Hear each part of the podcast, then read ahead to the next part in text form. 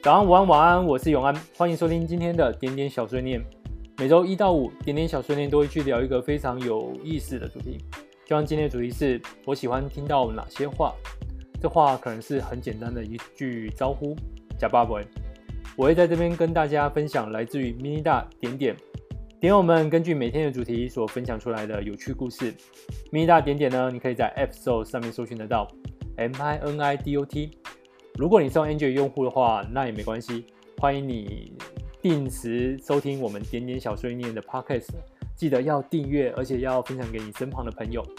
点点小碎念在任一个 Podcast 平台上面都听得到，Apple、Google、Spotify、Anchor FM、KK Bus 或者是 SoundOn。我除了会跟大家分享今天的主题之外，同时在节目中也会公布下一集我们要聊什么。所以如果你有任何想分享的，欢迎随时寄信给我。好的，那我们就开始我们今天的故事分享。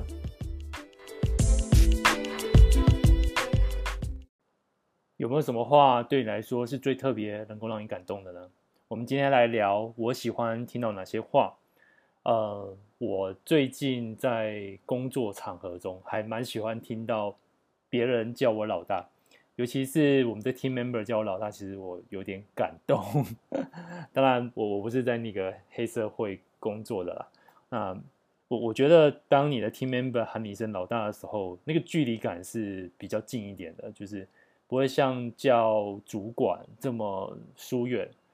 叫老板也怪，因为我不是付他钱的那一位，叫老板奇怪，所以我觉得叫老大对我来说，嗯，有一种亲切的感受。那那另外，其实我因为之前加入上一个团队的时候，我其实是有点空降，就降到某一个位置上面。那你知道那个融入那个团体其实是蛮痛苦的一件事情，因为。大家对你的期待可能是蛮深的，因为可能需要短时间之内就可以上手所有业务，并且跟大家可以将原本比较需要改进的地方一起再往前。那我记得应该是去年底在加班加到非常疯狂的某个时间点，突然之间，哦，我就听到我 team member 跟其他的 team 的人在聊天，那时候就聊到我，他就直接跟那个人说：“哎，你去问我们家大哥。”去我们家大哥看这个这个事情要怎么处理。那时我听到我们家大哥来称呼我，我整个人就突然之间，我好想去抱抱我的 team member，就是对，我是你们家大哥，有什么问题就来找我吧。呃，后来在尾牙的时候，嗯，他们也都用大哥来称呼我，所以不管是叫我老大也好，叫我大哥也可以啊，我觉得都不错。对，好，我来看一看点友们喜欢什么话。那首先，这位点友说他喜欢的话是“假不阿伟”这句传统台湾人打招呼时讲的话，跟其他国家一样，你不一定要真的回答，但是这句话带有台湾人独特的性格，对他人的关心。从小听到这句话，虽然觉得有点烦，觉得干嘛整天问我饿不饿，但事实上心里总是暖暖的。最重要的是，真的说饿的时候，长辈总是会免费变出一堆东西给我吃。我也蛮喜欢这句话的，尤其是我觉得这句话它没有任何的言下之意，就像京都人可能会问你还要不要吃碗茶泡饭呢？嗯，我至少就我的经验，台湾人问你呷饱未吃饱了吗？虽然它是一句打招呼，不过一旦听到真的没吃饱的话，就我的经验啦，嗯，真的会想办法去找东西给你吃，所以其实是很温暖的一句话。好，那关于吃的，我们再来看点友有没有喜欢什么样的话。这位点友这样分享着：你午餐要吃什么？曾经有一个月，有人关心着我午餐吃什么，那时我还不以为意。过了那段时间，我很难过，不会有人再问了。现在我想问问自己，为什么当初不好好把握呢？对，午餐吃什么真的很重要。我们再看一个点友的分享，他说又不知道要吃什么了。长时间居住同一个地点，似乎都有这个问题。每次的决定都必须花很长的时间，我总觉得非常麻烦。不过有时也会有例外的情况，例如脑海里突然冒出一个一定要吃到的食物的想法，这时候我会立刻出门，必定在当下将它完成。和家人男子一起住的时候，总是特别省心。吃饭喽！家人把饭准备好了，我只需要移动到餐桌就可以了。今天吃这个吧。男子找好餐厅，带着我一起出门，我什么都不用想。这几句话也许听起来很无聊，但却能解决我每天的烦恼。而且当下我自己对食物没有想法时，让别人决定的效率会更高。到底要吃什么呢？昨天吃过了饭，但今天又不想吃面，自己一个人真的好麻烦啊。这边我传授一句顺口溜，如果是 K 中毕业的电友们，可能都会有印象。来面做，里面有饭有面有水饺哦。那个 K 中毕业的，可能在学校外面晃一晃，可能都会经过这间小吃店。那主打的就是有面有饭有水饺。所以呢，这位点友，你昨天吃过饭，但今天又不想吃面，那试试看水饺吧。好，我们再看下一个点友的分享。这个点友喜欢听到的话是：老板，你的口味很棒哦。创业后的第一个礼拜，拳头握紧 emoji。看到回头客的时候，真的很感激。虽然现在还没有大的改变，但我会继续努力，在这个小乡村创造前所未有的黑暗料理，征服八万人口的宵夜味蕾。呃，恶魔 emoji。好，你你你激起我的兴趣了，因为就八万人口嘛，那小乡村。我去查了一下台湾人口的分布啊，那我来我来猜几个乡镇市哈啊，第一个是新竹县湖口乡，七万八千三百多人；再来是南投县埔里镇，七万九千五百多人；花莲县吉安乡，八万三千六百多人；彰化县鹿港镇，八万六千六百多人；苗栗县竹南镇，八万六千啊，不对。哦，对不起，我我有点就是没有太尊敬，对不起，我重讲。苗栗国竹南镇 八万六千八百多人，苗栗国苗栗市 八万七千七百多人。哎，我我我基本上觉得，就你的描述，我的猜测可能是吉安乡、普里镇或湖口乡。我不知道我们猜对啊，你再跟我们分享吧。哎，这个那个黑暗食堂的老板，我我建议就是你要不要在店里面就也搭配着点点小碎念 Podcast 呢？因为如果能在你的黑暗料理食堂播上我们的点点小碎念 Podcast 的话，或许会创造出深夜食堂的错觉啊。好，那个嗯，你考虑看看。嗯，好，我们再来看下一个点友的分享，他说。朋友为了成为配得上他暗恋对象的人，只身一人到国外求学。只是学会还没到手，他的暗恋先行告终。某天，他向我要了名字的罗马拼音，说他在写谢词。你不是在写人生的谢词吧？我跟你说，如果死在阿拉斯加就算了，可死在满营尿骚味的巴黎街头绝对不浪漫，那真的是会见笑死。我就希望吓吓他，能够阻止他在异乡独自厌世。哈哈哈哈哈哈！Cry Daddy。他总喜欢用这句回应我讲的废料，虽然我知道远在地球另外一端的他握着手机根本没有笑。就在我绞尽脑汁思索要讲什么笑话的时候，他的电话就来了。这通电话的背景是一个试图推销饰品、敲诈观光客的老人。我猜想大概是朋友的亚洲面孔让老人有了找到肥羊的错觉。孰料几年的留学生涯，他都成了巴黎地头蛇。而打给我只是想装忙闪避烦人的小贩而已。你是不是还在打什么状声词话？你直接讲给我听。他说：“我还在构思。”骗人！你随便开口都是状声词话。你就喜欢我这样吧？我顺便嘿嘿猥琐地笑了两声，哈哈哈哈哈哈！Cry Daddy，这回他倒是真的笑了出来。后来他解释写谢词是为了硕士论文写的。我对于自己被写进去感到莫名。他说：“有你的壮声直话，我才撑得下去。在寒夜中，暖气莫名坏掉的时候，在忍受着法国公务员闻名全球的效率的时候，在面对歧视的时候，在异乡思念暗自伤神的时候，听到这些话，我的自我都要骄傲的膨胀到天听了。原来状声词话可以拯救一个灵魂啊！而像我这样消极的人类，还是有点用处的。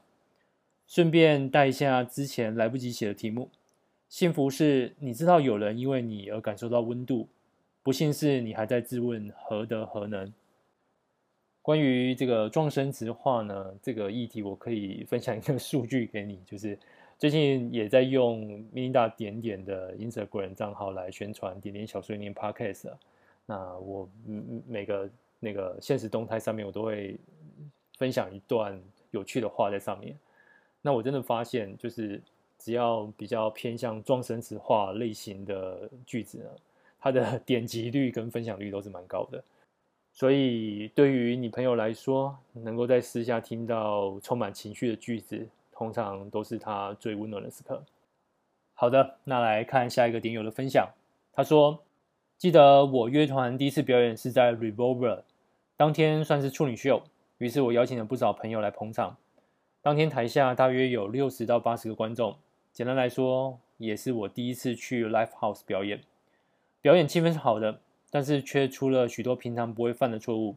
总之自己的状况很差。当天我的启蒙老师也有到场，表演后抽烟时对我说了不少话。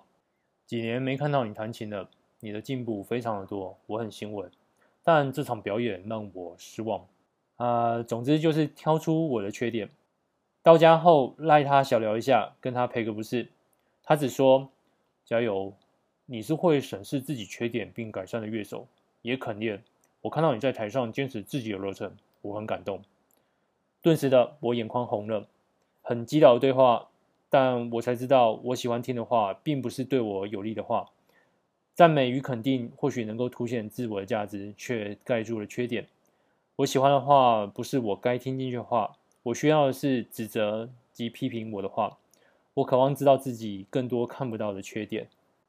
我后来在这个点友的下面留了言啊，他的乐团叫做火热巨棒啊，最近有一个新的单曲出来了，叫做淹没。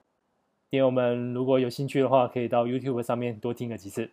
好，我们来看下一个点友的分享。他喜欢听到的话是：“你的文章给了我力量，大概就是我一直念要离开点点，离到现在还在的原因吧。”啊，我就怪人啊，异类啊。小时候觉得自己到哪里都一点格格不入，虽然可以跟同龄玩在一起，但总觉得哪里不对劲。长大后发现跟年纪稍长的人更有话聊，不同的人生本来就有不同的活法。有时候无法融入，其实是代表你活出了自己。我常说，自己的感受永远最重要。最棒的事是能不盲目追寻，不被现实传统框架局限，心灵自由的过自己想要的生活。这位点友，如果可以的话，就多带带点点吧，因为你的文字真的给了点友不少的力量。好，我们再来看下一个点友的分享。嗯，他说他喜欢听到的话是“谢谢有你在”，说好一起去看阿嬷，一起陪过夜。我们都知道陪病的夜晚总是会不知不觉的拉长，像是到了永夜的时区，再也醒不过来似的。折腾了几个小时，我不知不觉沉沉睡去，还被你取笑说半梦半醒间还提醒我要看阿嬷，傻眼。但是谢谢你在，总是在这样的时刻给我很大的安全感。我听的都羞愧的脸上只剩下翻白眼的能力，心里却拿起手上的花篮到处撒花了。原来我还有能力温暖别人，信心的小毛又忘了一些。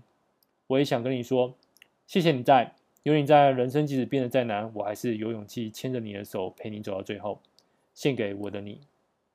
OK，我们再看下一句喜欢听到的话。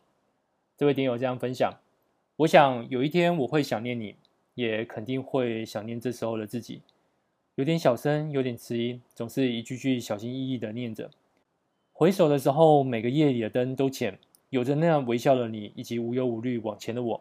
我喜欢听到的，仅是我所珍惜的人说着“我一切都好”，而我也能轻抚胸口，眯上眼，在心里小心翼翼地轻声念着“我也好，谢谢你，一切都好”。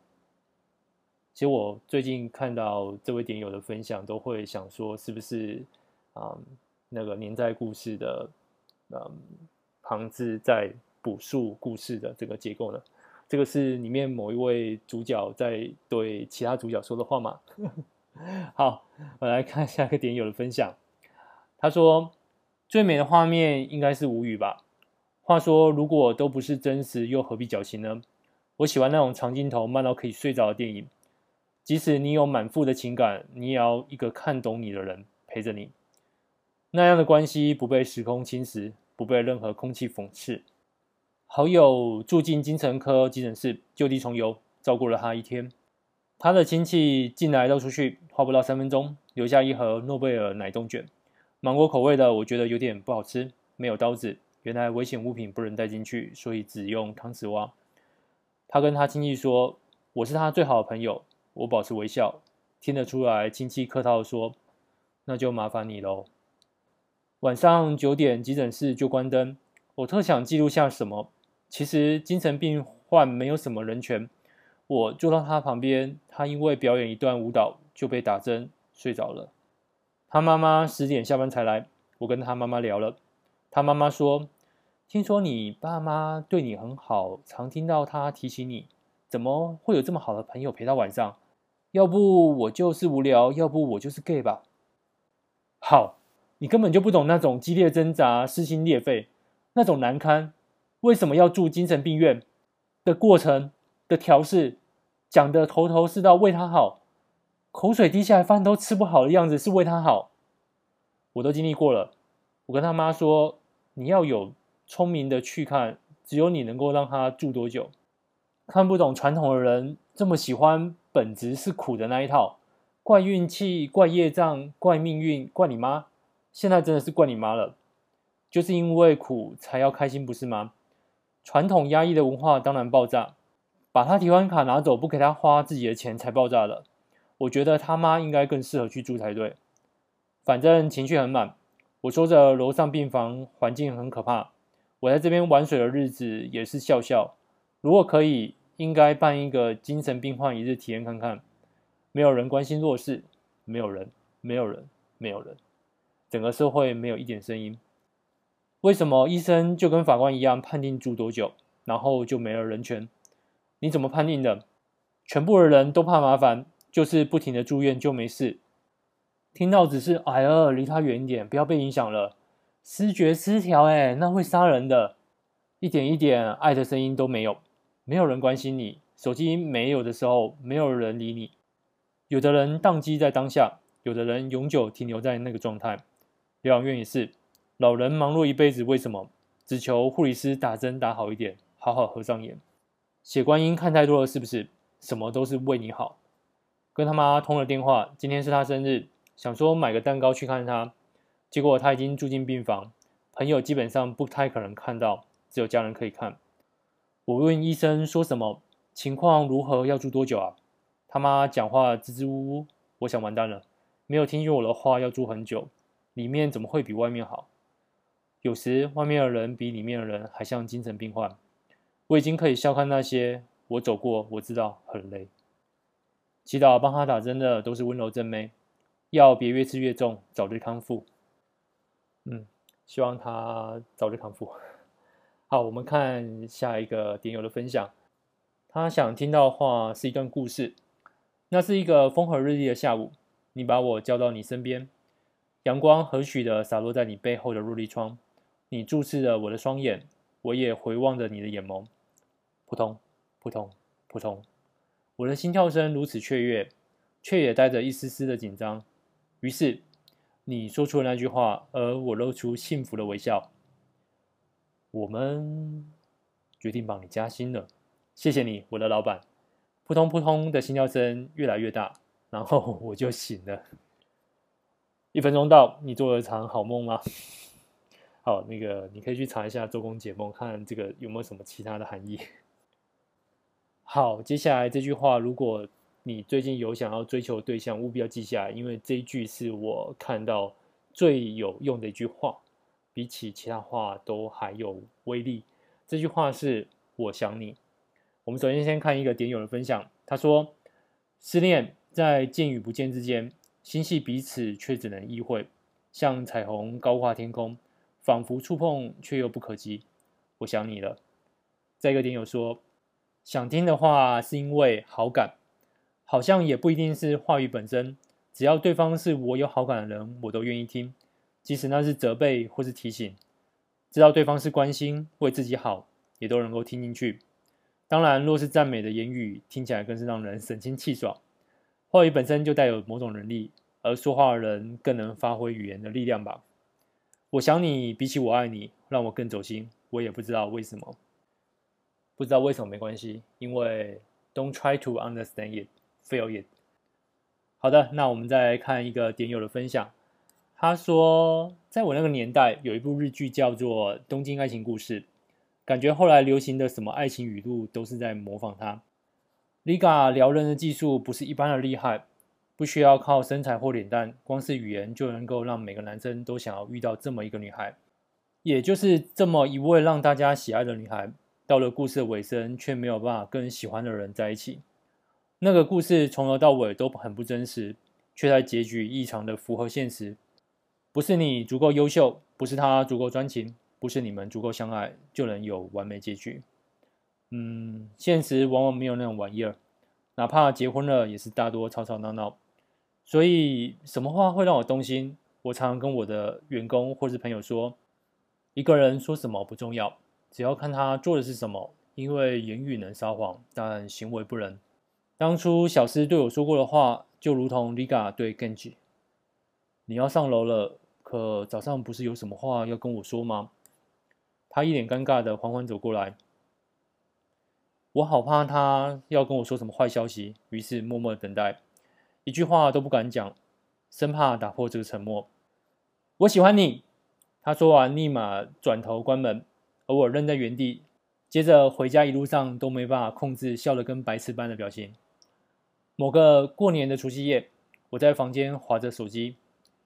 新年快乐，新年但不快乐，怎么了？你能不能打给我？你干嘛？你都不知道他们把我说的多难听。说什么？我不想说。没事啦，毕业后也不一定有联系啊，朋友再交就好了。嗯，如果我以后还是碰不到好男人，不然干脆嫁给你好了。哈哈哈哈哈，听起来我比较可怜。不过到时候可以嫁给我，你就不用难过了。退伍后那一年，我要离开台湾了。为什么？想离开这个伤心地，是因为我吗？你要听实话吗？你愿意说的话。我在医院里写了好多信给你，我一直在等待你的回信，一封也好。我想我给你带来很多的麻烦，我不想再打扰你了。我有收到，但我不敢看。没事，都扔了吧。别看了，我想等到以后我老的时候再拿出来看。可是我这次离开回来不知道多少年后，到时候我们可能都结婚了吧？没关系啊，我们还能婚外情。多年后某次我放假回台湾，他跟我说准备分手，男友屡次出轨的事。我暂时不想谈恋爱了，这么严重？我妈当初叫我多交几个男朋友，多看看，可是我现在好后悔。为什么要叫我多交几个？搞得我这么痛苦。那你就好好休息一下吧。你这次回来多久？每次都是一周啊。什么时候才能真正的回来？快了，快了，我打算回来创业，就不用待在那个鬼地方了。嗯，你快回来吧，等你。过了两年后，我终于准备开公司。离职前回台湾要通知他。哎，我差不多下次就要回来开公司了。哇，好厉害哦！你呢，在自己家的公司有学到很多东西吗？也就那样啦。对了，我打算要结婚了。什么时候交男朋友的？怎么都没听说？上个月吧。我想闪婚，不好吧？大家都这么说，可是我就是想这么做。为什么？你觉得他很爱你吗？我也不知道。但是我们刚在一起的时候，他就把我介绍给他朋友还有父母。我第一次碰到这样的。我想相信一次看看。嗯，谈恋爱很累，对吧？你也知道啊。不过我要嫁去高雄。你不是一直说不想离开朋友跟家人吗？原本是这样，不过也没办法。他家有生意在高雄，他家很有钱喽。嗯，有点算豪门吧。我要发喜帖给你吗？不要吧，我不会祝福你的。也是，你要好好加油，我看好你。有些朋友说，以前有过些女生给你机会，暗示你你是装不明白还是真的傻。对于一个爱情手抽就是 SSR 的人，那些妹子撩人技术还不到小四的一半。括号虽然也碰过那些叫我帮忙收拾行李，结果一看还有胸罩跟内裤要收的，但在我心中依然不是一个档次。那天我大哭了一晚，好哥们打电话给我，问我还可以吗？要不要上台北看我？我直到最后也没跟他说，我回来创业其实是想跟他从头开始，从高中开始喜欢了十六年，专情如果可以出手游，我当初是代言人了吧？不过女人的嘴骗人的鬼，我这样的备胎让她的青春足够精彩，精彩的肆无忌惮。我永远忘不掉她那句喜欢你，也一直留着我们高中时的合照，一直梦想着我能够养活她，给她过上无忧无虑的生活，为了她过上好日子，在外地吃了好多苦，我真的真的为爱用尽了全力。我爱了半个人生的女孩，最终闪婚入了豪门。长大才明白，为什么当初东京爱情故事的结尾会这么的渣？因为爱情无论多励志，最终还是要回归现实。我刚看到这位点友这篇故事的时候，我没有按那个看更多，因为当下我刚好在看《东京爱情故事》二零二零年版的最后一集，所以啊，我我不敢看完他的所写的，怕会雷到我后面的剧情。那。其实我没有看过原版日剧的《东京爱情故事》，也没有看过漫画。那二零二零年版呢，它有有不同程度的一个就是变动。据说 Liga 这一段它比较像漫画里面的 Liga，稍微比较接近一点，尤其在后面结尾的处理，嗯，我只能说后面结尾处理更渣。呃，有有人就看过三个版本，大概这样分析，就是在原版的日剧《东京爱情故事》里面，他把 Liga 这个角色塑造的更完美一点，所以有一些事情把它删减掉了。嗯，整部戏看完，其实也不意外会有这样的结局，因为我我我我的认定啊，Liga 跟 Kenji 是一个完全不同 label 的人，就是 Liga 就真的是高高在上。他就是生活上，或者是对于感情处理上，他就是比较成熟的那一位。那 Genji 可能很难追得上 Liga 他的一个人生的步调，所以这是注定最后走上不条不同条路的两个人。呃，我我当初会持续看《东京爱情故事》二零二零，其实还有一个目的，因为。呃，《东京爱情故事》二零二零年版，它在最后的结尾的时候是拍东京的夜景，搭上呃一个非常好听的音乐，呃，应该是日本一个十九岁的歌手，新人歌手叫做 V A U N D Y，那个不不知道不确定怎么念，大家可以去查一下。二零二零年版结尾配的歌是《灯火》，那我真的觉得在一天辛苦完，嗯，躺在床上。听着这个音乐，看着东京的夜景，真的很吸引我，所以 也是这个原因，我才把后来这部二零二零年版把它看完。那我自己是蛮推荐这位新人歌手的第一张专辑，大家有机会也可以去找找看，去去听一下。好，我们今天所有的故事分享就到这边。哎，我发现，嗯，用念的方式把大家故事念出来，加上要去揣摩一些情绪。还蛮需要体力的。好，我们来看一下，我们明天要来聊什么？我们明天要聊的是哪些事情总是会让我想哭？哪些事情总是会让我想哭？你除了可以在 mini 大点点上分享你的故事之外，你也可以直接用 email 方式写信给我。我的 email 是 a n a n f a n g at m i n i d o t 点 b e。那我也长期在这边征求大家的晚安。大家可以用任何的方式，你要讲什么，你想要说什么，你甚至想要唱什么，都可以用录完音后寄给我，我会在节目的后段播出。那我们今天故事分享就到这边。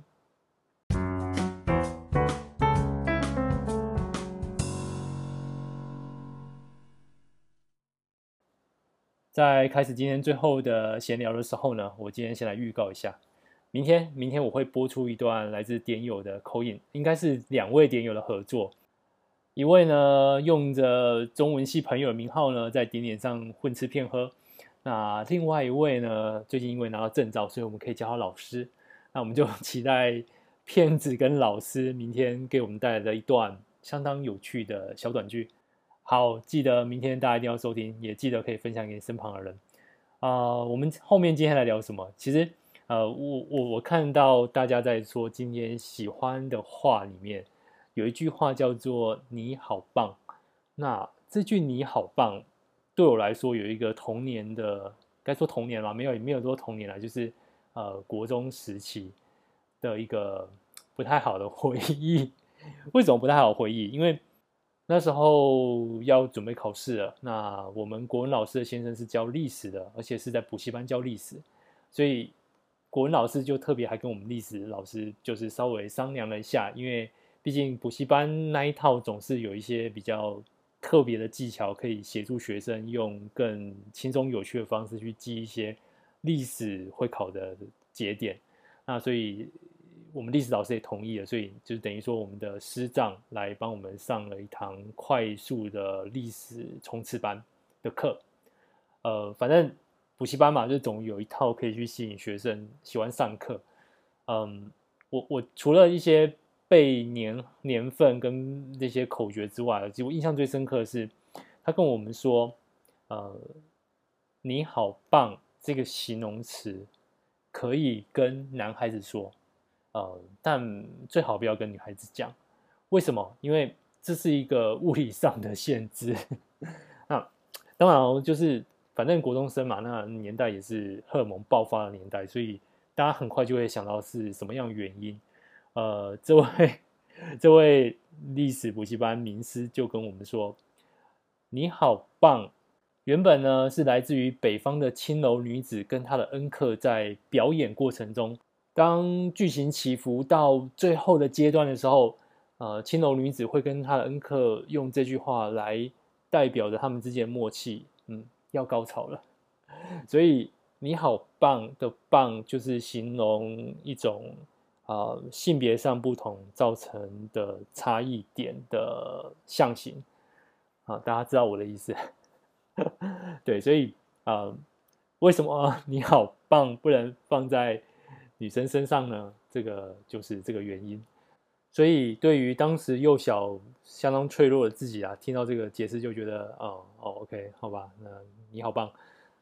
好，我们今天点点小碎念就到这边，祝大家晚上都有好梦，晚安。